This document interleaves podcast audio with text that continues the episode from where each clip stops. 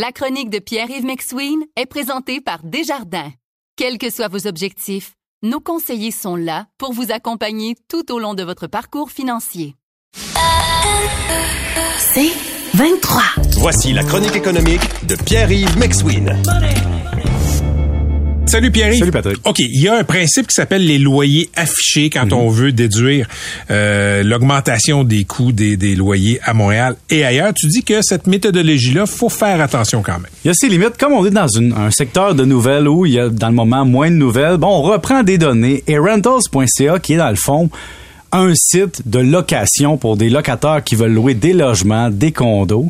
Ben, ce site-là a décidé de, sortir une étude sur l'état du marché canadien en alliance avec Urbanization. Et le problème est le suivant. C'est que oui, on dit qu'au Québec, on a la plus forte hausse de loyer affichée. C'est-à-dire que selon les demandes sur ce site-là, c'est élevé. Mais il faut faire attention de plusieurs points. Un, ce ne sont pas tous les propriétaires qui affichent. Deux, ce ne sont pas tous les propriétaires qui affichent sur ce site-là ou sur les mêmes données. Et trois, il faut comprendre pourquoi le marché immobilier évolue comme ça. Et je t'amène là-dessus, c'est de dire, à Montréal, on a bâti des plex qui sont encore vivants, actifs aujourd'hui, entre 1900 puis 1970. T'sais, quand tu trouves un plex à Montréal, c'est souvent ces années-là. Depuis les années 2000, les contracteurs se sont dit, tiens, attends une minute, là. tant qu'à trouver un acheteur qui va acheter un multiplex, puis qui va louer, puis qui sera pas capable de trouver les logements au prix équivalent de la valeur de ce qu'il achète, on va vendre ça en condo. Donc, Patrick, ça fait 25 ans qu'on achète des condos au Québec à grand coût d'achat individuel dans l'individu, dans le divi, et on y va, puis on y va, puis on y va. Et donc, ça fait en sorte que l'offre de logement commence à être présentement allouée des condos. Mais là, tu viens de changer de monde. Parce que quand tu étais dans un plex des années 50, tu avais un propriétaire occupant qui amortissait ses coûts, qui vivait dedans des fois ou qui louait, mais que ses coûts étaient connus, historiques. Maintenant, on arrive dans Oups, on tombe dans la réglementation des condos.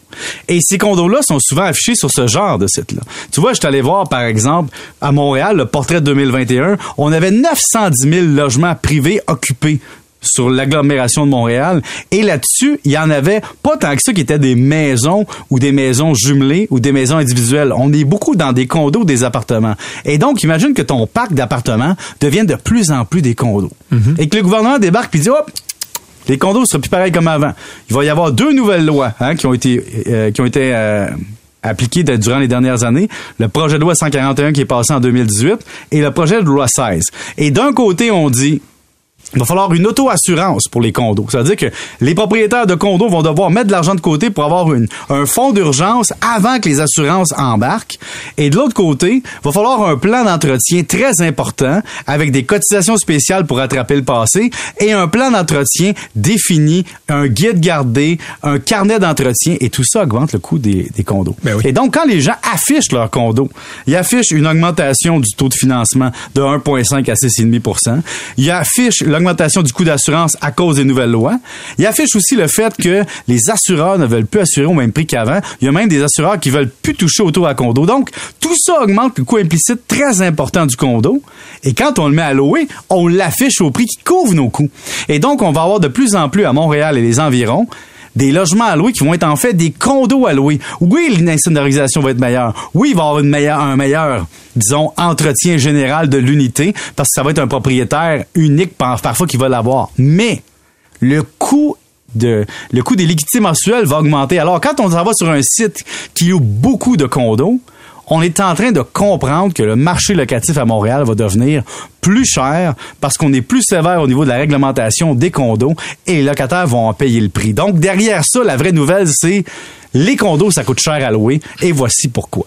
Vous écoutez la chronique économique avec Pierre-Yves McSween. Ce qui coûte cher aussi, Pierre-Yves, c'est le temps des fêtes.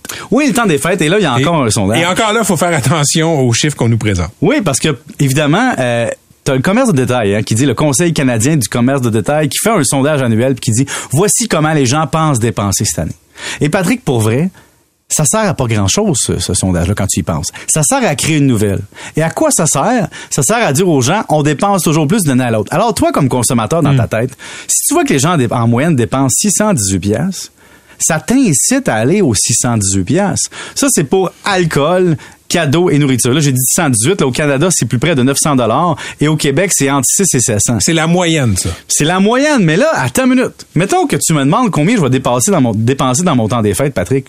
Sans la joke de MC Gilles de 12 dollars, je pourrais te dire, euh, quelqu'un m'appelle au téléphone, ben, euh, 1000 dollars. Là, tu dis pourquoi? Ben là, tu donnes des cadeaux à tes enfants, à ton chum ou ta blonde. Euh, tu vas recevoir, donc là, tu vas acheter un 40 ans. Tu vas peut-être amortir sur 4 mois, mais tu vas le mettre dans ta dépense immédiate.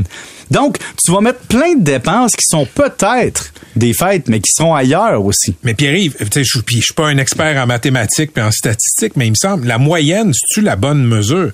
Il y a ce qu'on appelle la médiane. Oui. Tu sais, t'enlèves les... Les, Les tout- tout extrêmement le riches, extrêmes. Les extrêmement riches puis les extrêmement pauvres, t'aurais peut-être un meilleur portrait. 618, là, pour la moyenne des ours, ça me semble assez bas. Puis là, c'est 118, en fait, c'est 663 au Québec, puis 900 au Canada, en 898. Moi, je vais être honnête avec toi. Il y a aussi le côté de quand on t'appelle, quel genre de menteur t'es? C'est-à-dire, si tu dépenses vraiment de façon extravagante, est-ce que tu diminues ça de ton côté judo-chrétien qui dit non, je Ouais. dépenserai pas autant? Si tu dépenses pas du tout, est-ce que t'es gêné, tu vas dire, ah ouais, je dépense 500-600 pièces. Donc, ces données-là n'ont aucune valeur et ne servent à personne d'autre qu'à faire la promotion du commerce de détail et à encourager les commerçants à se faire dire, le consommateur va venir dépenser en pub ou investissez-vous. Tout le monde, on crée des nouvelles autour de la dépense de consommation et on banalise et on normalise la dépense. Mais c'est vraiment difficile de prendre ma facture d'épicerie puis de me dire, qu'est-ce qui va aller dans le cassoulet pour recevoir la visite qui est en ajout de mon épicerie normale? Et qu'est-ce qui est individuel? Sur le coût d'un téléphone ou d'un sondage. Pour vrai, j'ai jamais calculé combien je dépensais à Noël. Mais toi aussi, ça te semble bas. Ça me semble bas, mais ça me semble haut pour d'autres personnes. Parce que si quelqu'un se fait dire tes dépenses de Noël, cette personne-là peut penser ah, jusqu'à ce qui est strictement Noël? Ou juste Mais- cadeau. Ben, c'est ça. Puis si je dépense pendant le temps des fêtes 12 bouteilles de vin, mais que j'en bois 3, est-ce que c'est une dépense de Noël? Oui. Est-ce que c'est une dépense de consommation de Noël? Non. Même chose avec euh, la nourriture. Je dépense tout le temps euh, 3 à 500 pièces de nourriture. Si je dépense un 100 dollars de plus, est-ce que je vais dire il y a un 600 dollars de nourriture ou je vais dire non, c'est le 100 dollars de plus? Donc ces valeurs-là de sondage n'ont aucune valeur. Alors je pose la question à qui ça sert, à quoi ça sert?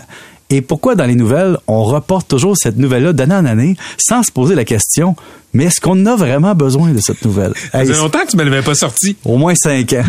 on me la sort tellement souvent que je suis tanné. Non, je, je, je, je sais que, écoute, c'est la phrase qui t'a lancé, Oui. si on veut. En tout cas, ça correspond, ça correspondait à ta mise en orbite, sauf que euh, la sixième fois dans ta journée, t'es un peu tanné des fois. Sixième fois, j'étais allé magasiner tantôt les cadeaux de mes enfants. J'ai commencé, tu sais. C'est- six fois, c'est une petite journée. Surtout quand t'as un paquet dans les mains. Hey, t'as un brand, Ouais. et ça, c'est pas tout le monde qui l'a. Ouais, par là où on a pêché, on périt. On se retrouve demain. Merci, Salut. Pierre.